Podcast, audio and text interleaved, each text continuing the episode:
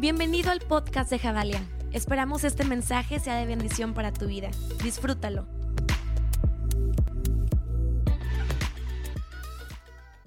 ¿Cómo están? Muy buenos días. Yo estoy muy bien. No estoy tan nervioso como la vez pasada, pero, pero me siento muy contento porque realmente es un honor siempre el poder ah, compartir eh, de procesos personales, porque creo que es eso. Cuando predicamos hablamos de lo que ha sucedido en nuestra vida, de lo que Dios ha hecho en nosotros y eso nos permite eh, tener la oportunidad de compartirlo a otros. Y la oportunidad de predicar no es un derecho exclusivo de plataforma, es eh, un derecho y es eh, una autoridad que todos tenemos. Todos podemos predicar en nuestros trabajos, en nuestras escuelas, en absolutamente todos los lugares donde nos movemos. Y sabes, estamos muy emocionados como equipo pastoral porque estamos en una increíble serie, que es una de las series favoritas de la casa, que es Pascua. Ah, Pascua no únicamente está limitado a Semana Santa, sino que tomamos todo un mes para recordar el sacrificio de Jesús. ¿Por qué es que recordamos? ¿Por qué remembramos históricamente? Se ha hecho ya una costumbre en nuestra cultura eh, mexicana, en nuestra cultura hispana, se, celebra la Pascua, se celebra la crucifixión de Jesús, recordamos el por qué y también es importante para nuestra casa recordar, recordar por qué es Pascua. Y me gustaría eh, entrar de lleno a, la Biblia en Génesis 3, 1 al 7. Ya lo estás viendo en pantalla, no sé lo que lo, que lo busques. Dice, el hombre y la mujer pecan la serpiente era el más astuto de todos los animales salvajes ah, que el Señor había hecho. Cierto día le preguntó a la mujer, ¿de veras Dios les dijo que no deben comer del fruto de ninguno de los árboles del huerto? Claro que podemos comer del fruto de los árboles del huerto, contestó la mujer. Es solo del fruto del árbol que está en medio del huerto que no se nos permite comer. Dios dijo, no deben comerlo ni siquiera tocarlo. Si lo hacen, morirán. No morirán, respondió la serpiente a la mujer. Dios sabe que en cuanto coman del fruto se les abrirán los ojos y serán como Dios, con el conocimiento del bien y del mal. La mujer quedó convencida, vio que el árbol era hermoso y su fruto parecía delicioso y quiso la sabiduría que le daría. Así que tomó del fruto y lo comió. Después le dio un poco a su esposo que estaba con ella y él también comió. En ese momento se les abrieron los ojos y de pronto sintieron vergüenza por su desnudez. Entonces cosieron hojas de higuera para cubrirse. Me gustaría que pudieras orar junto conmigo. ¿Qué eres por mí? Gracias Dios porque tú nos permites aprender de tu palabra, nos permites recordar el verdadero significado de la Pascua. Gracias porque tú nos permites el día de hoy estar vivos recordar el por qué hiciste tú todo esto. Te pido que este mensaje no sean palabras mías, sino que seas tú hablando a través de mí y sembrándolo en cada corazón y en cada mente. En el nombre de Jesús. Amén y amén. Me encanta a mí esta historia y creo que es una de las historias históricamente ah, más conocidas. Podemos ver que hay ah, algunas historias de la Biblia que se replican incluso en Hollywood, que se replican en los grandes shows de Nueva York y esta historia, que es la historia del origen de la humanidad, es una historia que se ha replicado, que la conocemos todos. Algunos con detalles, unos no, no todos los detalles, pero conocemos quién es Adán y Eva. Lo escuchamos en canciones no necesariamente cristianas y conocemos quién es Adán y Eva y qué es lo que pasó. Y comieron de un fruto y en ese momento ya fueron desterrados. Y conocemos cosas muy generales, pero me encantaría poder entrar en algunos detalles importantes de esta historia. Cuando la serpiente empieza a hablar con, Eva, porque primeramente entabla una comunicación con Eva, empieza a haber una conversación peligrosa. Empieza a haber una conversación donde no precisamente la serpiente le dice, oye, te ordeno que comas de ese fruto. No, le dice, oye, ¿no te has dado cuenta que también ese fruto se ve bueno? Oye, ¿no será más bien que tú no puedes comer de ese fruto porque serías como Dios? La serpiente no está ordenando que coma de un fruto. La serpiente está insinuando. La serpiente empieza a insinuarle a Eva ciertas cosas que eran mentiras, pero empieza a insinuar. Empieza a decirle, oye, ¿realmente será cierto eso que te dijo Dios? ¿O puedes encontrar algo más dentro de todo esto? La serpiente insinúa. La serpiente históricamente ha insinuado en todas, en, muchas historias de la Biblia y podemos decir que incluso hasta el día de hoy sigue insinuándonos cosas. De repente nos dice, oye, ¿no será que mejor necesitas quedarte a descansar un domingo en la mañana? Tuviste una semana muy pesada. ¿No será que mejor el día de hoy te quedas en casa, la pasas bien? Oye, ¿no será que si te vas a tomar unos drinks, te relajas un poco? No pasa nada, sigues yendo a la iglesia, pero tú puedes hacerlo. ¿No será que eso también es bueno? Y empieza a insinuar y empieza, empezamos a tener una conversación peligrosa con, con, la serpiente. En este punto, Eva empieza a tener una conversación muy peligrosa. Después se integra Adán, empieza a escuchar también esta conversación y es como que, oye Adán, sabes, me acaban de decir algo que podría ser verdad. Si comemos de ese fruto, podemos ser como Dios. Lo que no se habían dado cuenta es que ellos eran como Dios, estaban rodeados de perfección. Eran seres humanos perfectos, Adán y Eva. Ya estaban rodeados de perfección, cubiertos de perfección, vivían en un lugar increíble. Imagínate que es como si estuvieran viviendo, no sé, tu lugar favorito, no sé si te gusta Tulum o Cancún, pero que allí estuvieras, todos los gastos pagados en un resort y que te dijeran, eso va a ser tu vida, solo te vas a tener que encargar de administrar ciertas cosas, pero tú eres el jefe. Wow, o sea, a mí me encantaría que ahorita terminando aquí, agarro vuelo junto con Mary, me voy a Tulum, me voy a un resort y me hago cargo de solo administrar. Hasta este punto, wow, o sea, suena increíble, pero llega alguien y empieza a insinuar ciertos detalles que eran mentiras. Y en esta historia podemos encontrar muchas cosas. Dice que después comen del fruto. En cuanto comen del fruto, algo sucede. Dice que ellos hayan vergüenza y soledad. En el momento en el que le dan la mordida a este fruto, hayan vergüenza y soledad. ¿Y qué es lo que hacen de inmediato? Buscan unas hojas y empiezan a coserse ropa. Híjole, es como si de repente ahorita todos estamos y pum, nos quitan la ropa. No, pues ¿qué haríamos? Yo, yo creo que agarro de esas lonas y me envuelvo, no sé qué hago, pero eso era lo que hicieron ellos. Cosieron hojas Trataron de cubrir su desnudez, trataron de cubrir su vergüenza y simplemente hicieron eso. ¿Sabes? Cuando sucede esto, hay palabras implícitas detrás de esta insinuación.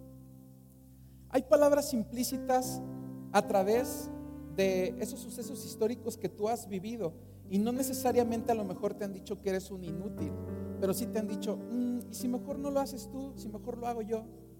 Mm, y si mejor tú no haces eso, no te preocupes, yo me encargo.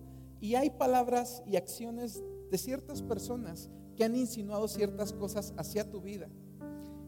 Y las palabras que la serpiente insinuó, no en su boca, sino implícitamente, era, no eres suficiente, no eres suficientemente perfecto, necesitas comer del fruto para que ahora seas, sí seas perfecto. No eres suficientemente bueno en este paraíso. Necesitas algo más para ser mejor de lo que ya eres. Y empiezan a tener una conversación, pero la serpiente, el sentido en sí que necesitaba y que logra tener es estas palabras, impactarlas en el corazón y en la mente de Adán y Eva. No eres suficiente. No eres suficiente. Adán, Eva, no eres suficiente. Necesitas de lo que yo te estoy diciendo para que ahora sí seas pleno, para que ahora sí seas perfecto, para que ahora sí tu vida tenga un sentido. Tuvo Adán y Eva la oportunidad de decir, hey, no, eso es una mentira, sigamos por nuestro camino. Desafortunadamente comen del fruto y hay toda una consecuencia y hay toda una historia que tú puedes leer en casa. Pero sabes, cuando la serpiente suelta estas palabras implícitas, no eres suficiente, se genera un eco que una, una generación después tú puedes descubrir con sus hijos Caín y Abel. Caín en la historia, si tú lo puedes leer después en tu casa, mata a su hermano Abel por un tema de una ofrenda. Creía que su ofrenda no era suficiente. Y ese eco alcanzaba a la siguiente generación. No eres suficiente. Y después te puedes dar cuenta históricamente con la historia de Noé, muchos años adelante, y a pesar de que sí cumple su propósito, y a pesar de que construye un arca increíble, pero hay un momento en su vida donde alcanza este eco y le dice, Noé, no eres suficiente. Y nos vamos años después, vamos a suponer que estamos en 1900, no sé en qué año tú naciste, yo nací en 1989. 1989 llega, no eres suficiente. Año 2000, no eres suficiente. Año 2015, no eres suficiente. Año 2021, año de la pandemia, ese eco de la serpiente ha seguido teniendo efecto y ha seguido teniendo una consecuencia en nuestras vidas. No eres suficiente, no eres suficiente. Pero sabes, hay momentos muy particulares de nuestras vidas donde llega este eco. No es de que yo nací y ya, escuché. O es más, me puedes decir, no es cierto, Víctor, yo nunca he escuchado el eco de ninguna serpiente. Y, te digo algo, yo tampoco. Nunca he escuchado el, el eco audible que me digan no eres suficiente. Pero te quiero contar una experiencia personal y una situación ah, que yo viví que me marcó de por vida. Me marcó muy fuerte y ahí me alcanzó a mí el eco de la serpiente y me dijo que no era suficiente. Yo estaba en la secundaria. Yo siempre tuve una infancia, la verdad, creo que tuve una infancia muy feliz, me encantó mi infancia, me encantó, me encantaba estar con mis amigos, Ah, y, nací yo en un contexto de iglesia. La verdad es que era muy sano. Ah, me encantaba eh, vivir mi vida. Pero desafortunadamente tenemos que crecer todos. Me decía Mary eh, hace algunos días, oye, ya no quiero ser adulto. Y le digo, por dos. Es, es padre crecer, pero de repente si dices, oye, y si regresamos esos días donde solo nos preocupábamos por, hacer la tarea. Pero yo estaba en la secundaria. La verdad es que estuvo uh, súper padre esa etapa, pero hubo un día, hubo un momento donde yo estaba con unos amigos haciendo un trabajo de la escuela, uh, esos famosos trabajos en equipo, y yo recuerdo que me fui a la casa de un amigo, éramos como 10 uh, ah, chavos que fuimos ahí a, según hacer el trabajo, pero estábamos jugando play, pedimos una pizza y estuvo súper padre. Pero yo me acuerdo que al final nos dice este amigo, hey, vengan, vamos a mi cuarto. Y fuimos todos a su cuarto y me acuerdo que yo me llevé la pizza, y siempre llevo la comida.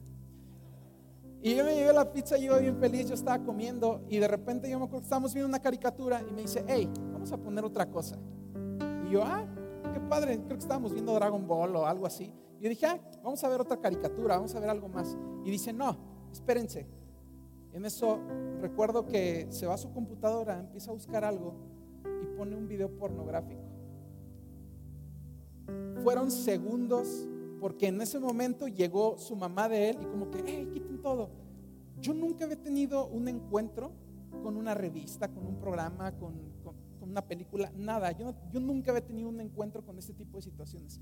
Pero pon este video y fueron segundos que me marcaron. Fueron segundos que yo vi algo que no tenía por qué ver. Fueron situaciones ajenas a mí. Yo no me estaba exponiendo. Yo había ido solo a hacer un trabajo. Pero alguien más pone esto.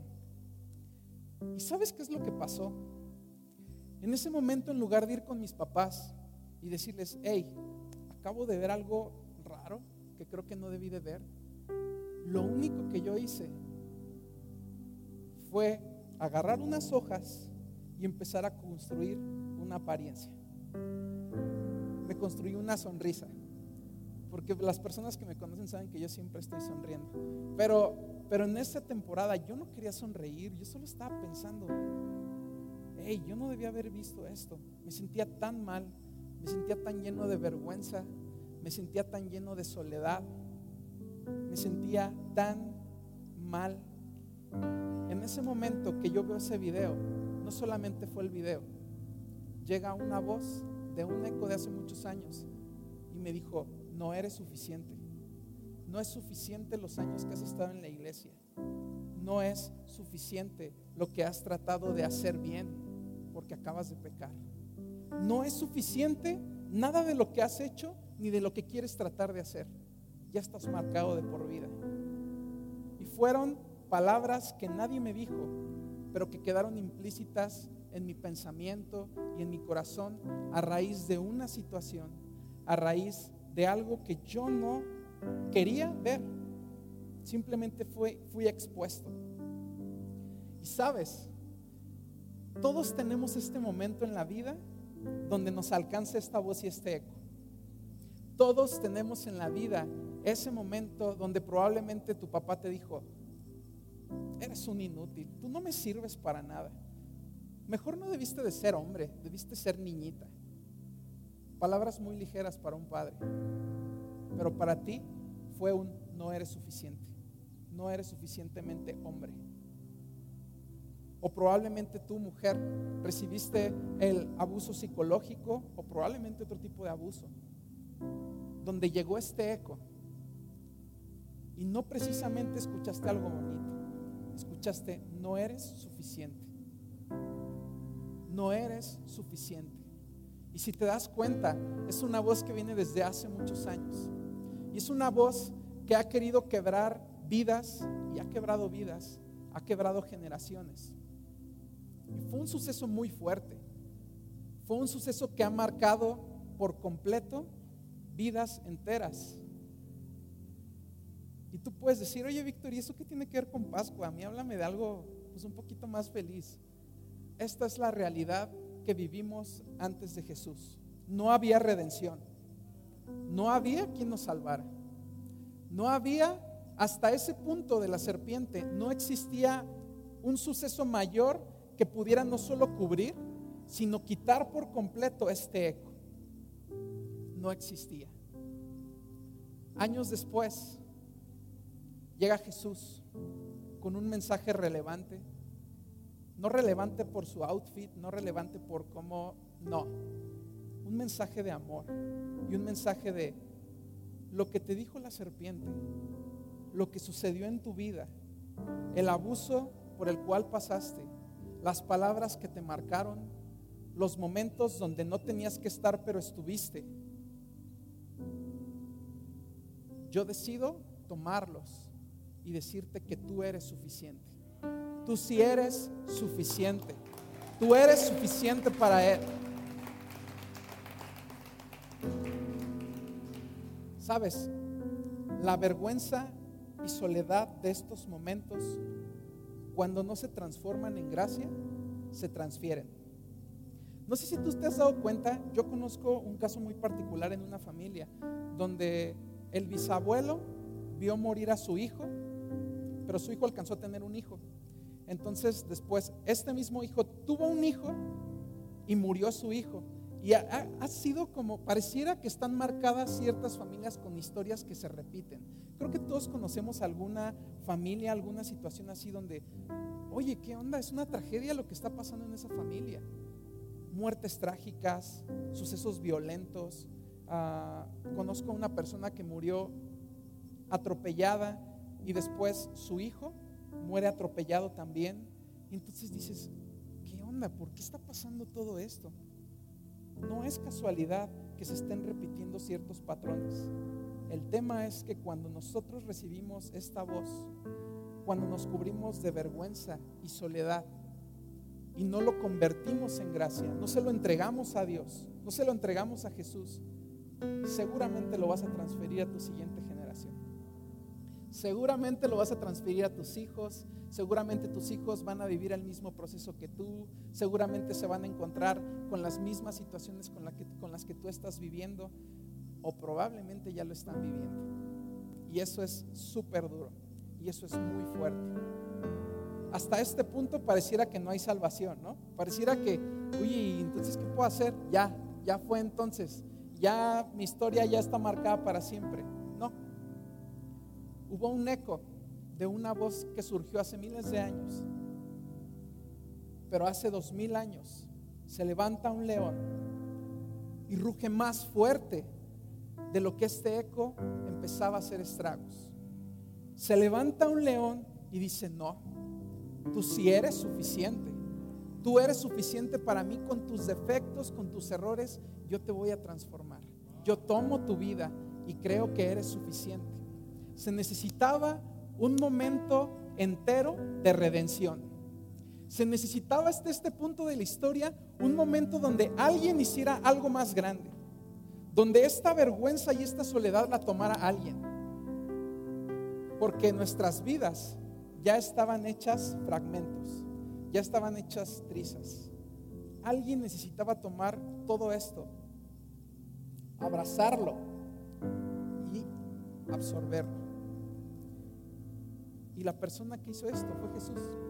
El mensaje de Pascua es este, que no importa lo que ha pasado en tu vida y no importa los estragos de la voz de alguien de hace muchos, muchos años. Jesús, el mensaje de Jesús, la palabra de Jesús, el nombre de Jesús sigue siendo vigente hoy en día. Y tu vida y tu historia pueden transformarse el día de hoy. Pueden transformarse el día de hoy.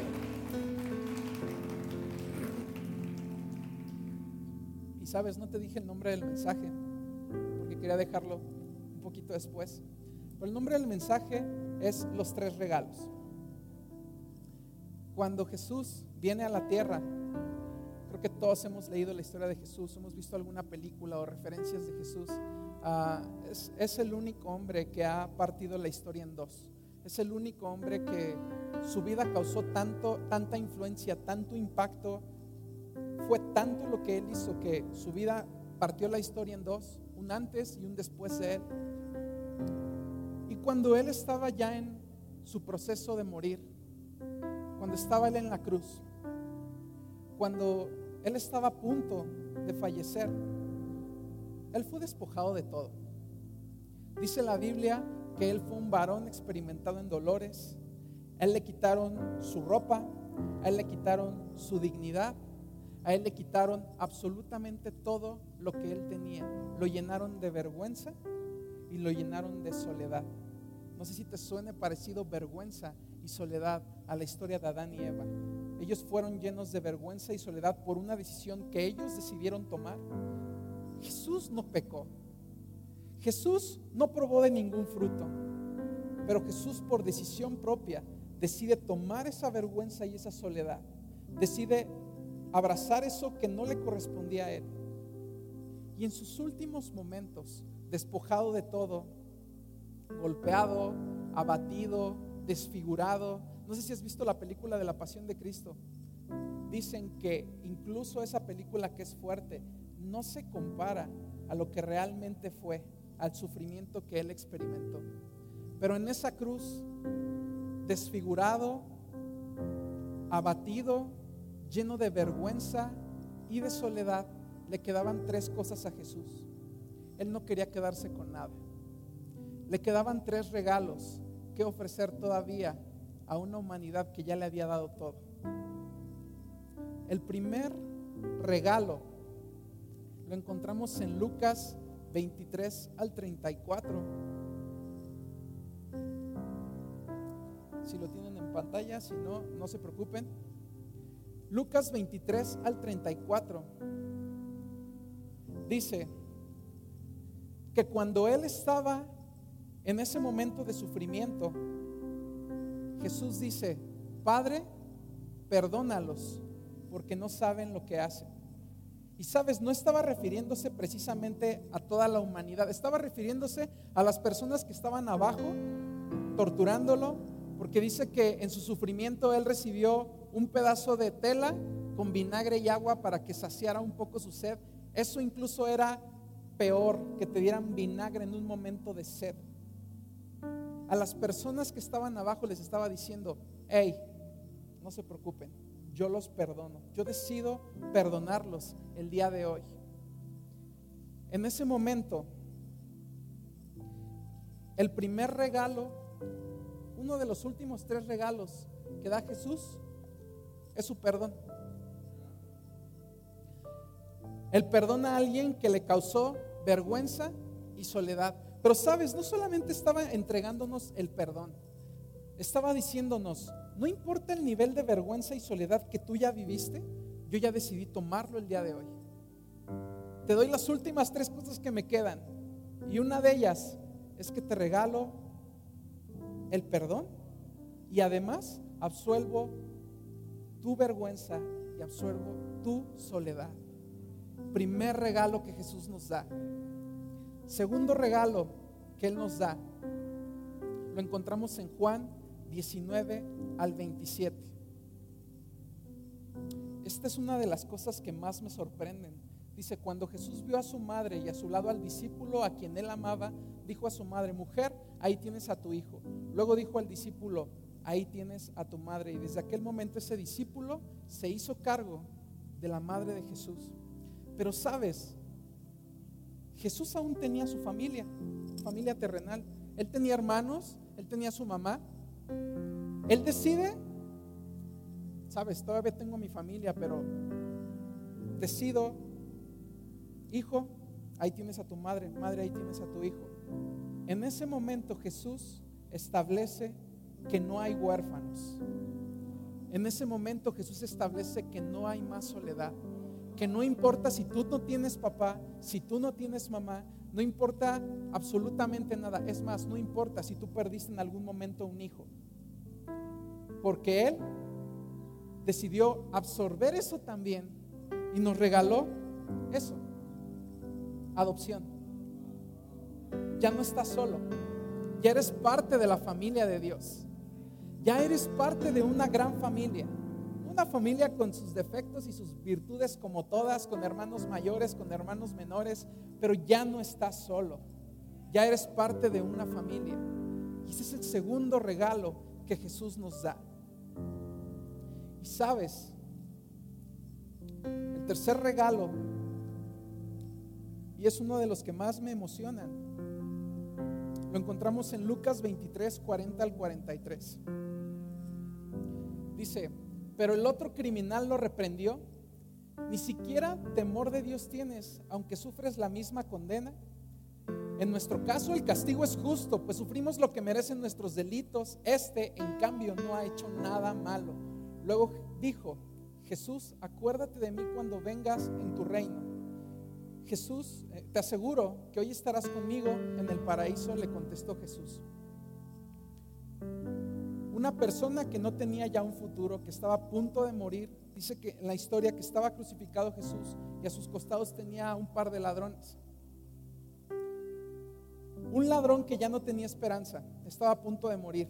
Él sabía qué es lo que le, qué es lo que le tocaba en un par de horas o en unos minutos. Y me emociona el hecho de pensar que lo único que le quedaba a Jesús ya en ese punto era su reino. Ya solo le quedaba su reino, ya solo le quedaba un futuro que ofrecernos. Y sabes, Él decide decirte a ti y, decirte y decirme a mí, no importa lo que viviste, no importa el suceso que te marcó, no importa la situación probablemente que estás viviendo el día de hoy a causa del eco de la voz de una serpiente. Jesús en ese momento a un ladrón decide darle un futuro. No, o sea, eso rompe por completo mi mente porque alguien que estaba a punto de morir le dice, aquí no termina tu vida tu vida todavía tiene un sentido. Nos vamos a ver en unos minutos en mi reino. Es más, no solo es mi reino, ya lo estoy compartiendo contigo. Wow, no sé si puedes entender el peso de estas palabras.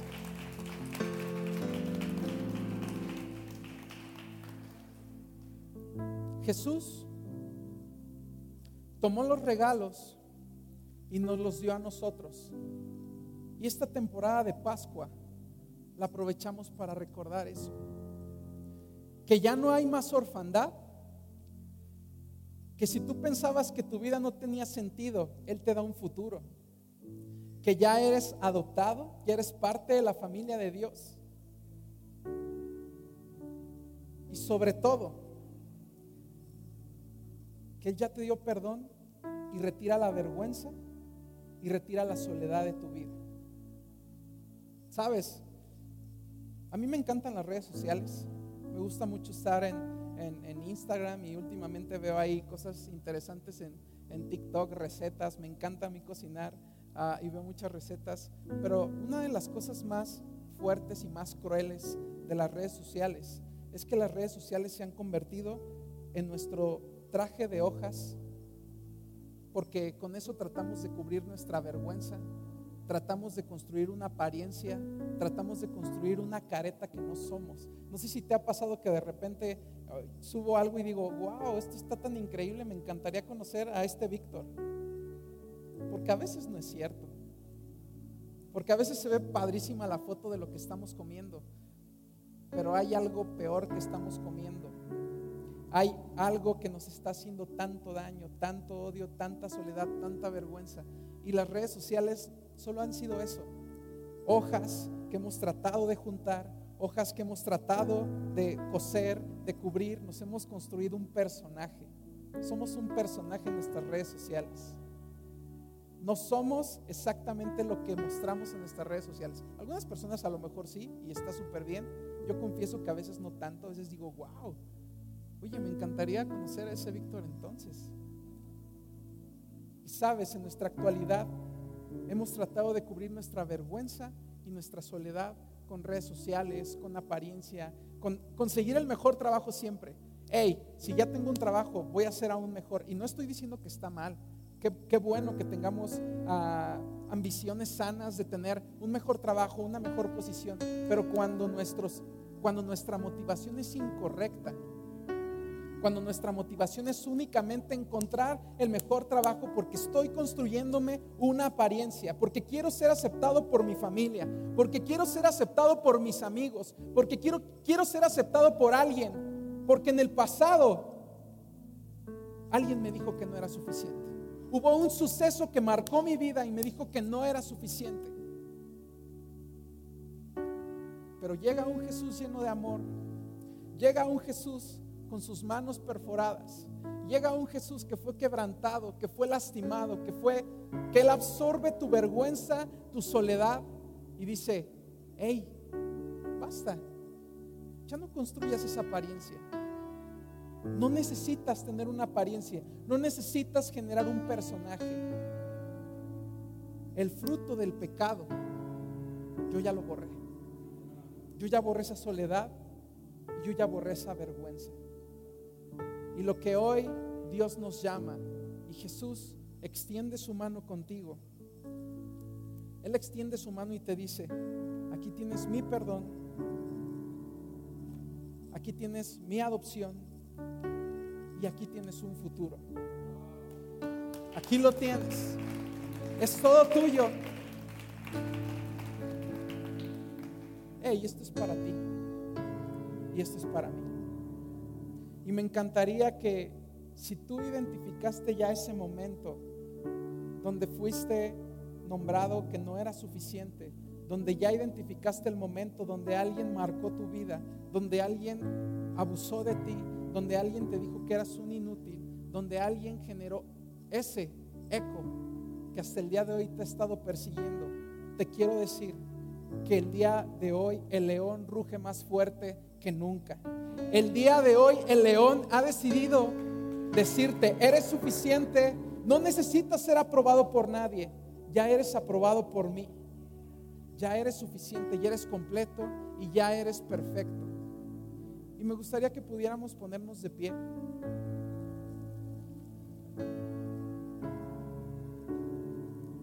Y me gustaría que todos pudiéramos cerrar nuestros ojos. Gracias Jesús porque decidiste regalarnos un futuro. Gracias porque fuiste quebrado por completo. Y nos dices que somos completos aún siendo imperfectos y quebrados. Gracias porque tú nos das la oportunidad de experimentar tu salvación. Nos das la, la oportunidad de experimentar tu gracia. Hoy decidimos convertir esa soledad y esa vergüenza en la gracia que tú nos das, porque yo no quiero transferir esto a mis hijos, porque yo no quiero que esta situación me persiga en mis 30, en mis 40, en mis 60 años y tener que estar cargando con esto. Tú ya lo cargaste y yo ya no tengo por qué cargar con esto. Te pido que tú seas obrando y hablando a mi vida.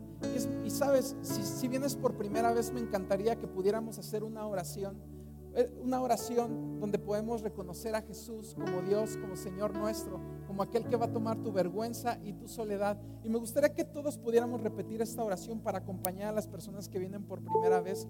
Ah, Jesús, repite después de mí, Jesús, reconozco mi condición. Reconozco que soy un pecador. Y también reconozco que alguien susurró palabras incorrectas a mi vida. Hoy decido ser parte de tu familia. Acepto tu vida en mi vida y te acepto como mi Señor y Salvador. En el nombre de Jesús. Amén y amén. Si puedes darle un gran aplauso a la presencia de Dios. Gracias por escucharnos. Recuerda que juntos construimos la visión. Si tú quieres ser parte de lo que Dios está haciendo en casa, puedes hacer tu donativo a nuestra cuenta de PayPal, generosidad.javalia.org. Juntos conectamos generaciones con Dios que cambien el mundo.